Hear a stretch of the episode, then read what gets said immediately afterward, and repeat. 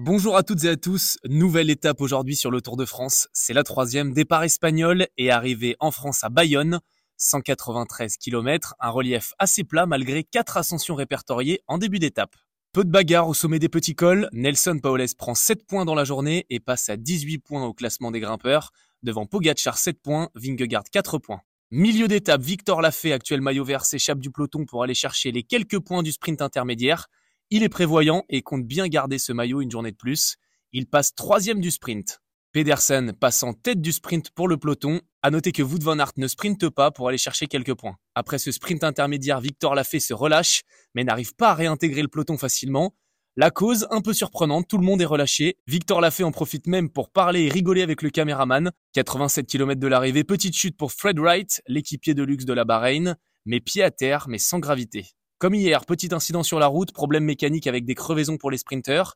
Sam Welsford et Caleb Ewan ont un problème. Rui Costa et Alexei Lutsenko sont également impliqués. 70 km de l'arrivée, le maillot à poids se relève et réintègre le peloton tandis que le français Laurent Pichon reste en tête.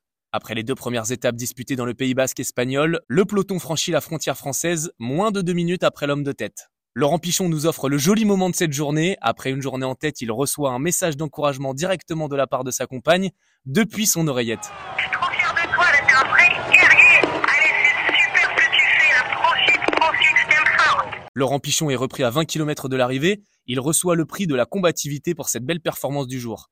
Dans le final, l'ensemble des équipes de sprinteurs sont présentes. Wout van Aert de la Jumbo est présent pour faire le sprint. Sprint de costaud, ça frotte pour certains, mais les chutes sont heureusement évitées. Victoire discutable pour Jasper Philipsen, bien emmené derrière Phil Baos de la Bahreïn, qui est la surprise du jour. Caleb Ewan monte sur la troisième marche du podium. Il y a eu quelques discussions en fin d'étape sur le sprint de Jasper Philipsen. Personnellement, je pense qu'il n'a pas vu Wout van Aert sur le côté droit. Van Aert a été légèrement gêné le long de la barrière droite. Le sprinter belge de la Jumbo Vista n'était pas content à l'arrivée, mais les commissaires ont accordé la victoire à Jasper Philipsen. Très belle performance de la part de Phil Baos, pas spécialement grand favori aujourd'hui sur cette étape. Grande performance de l'équipe Bahreïn qui a été très bien emmenée. Peter Sagan, extrêmement bien placé dans les derniers hectomètres, ne termine que 19e étonnamment. Belle performance en revanche pour l'équipe Cofidis encore une fois. Brian Cocard termine 10e et premier français du jour. À demain pour une nouvelle étape.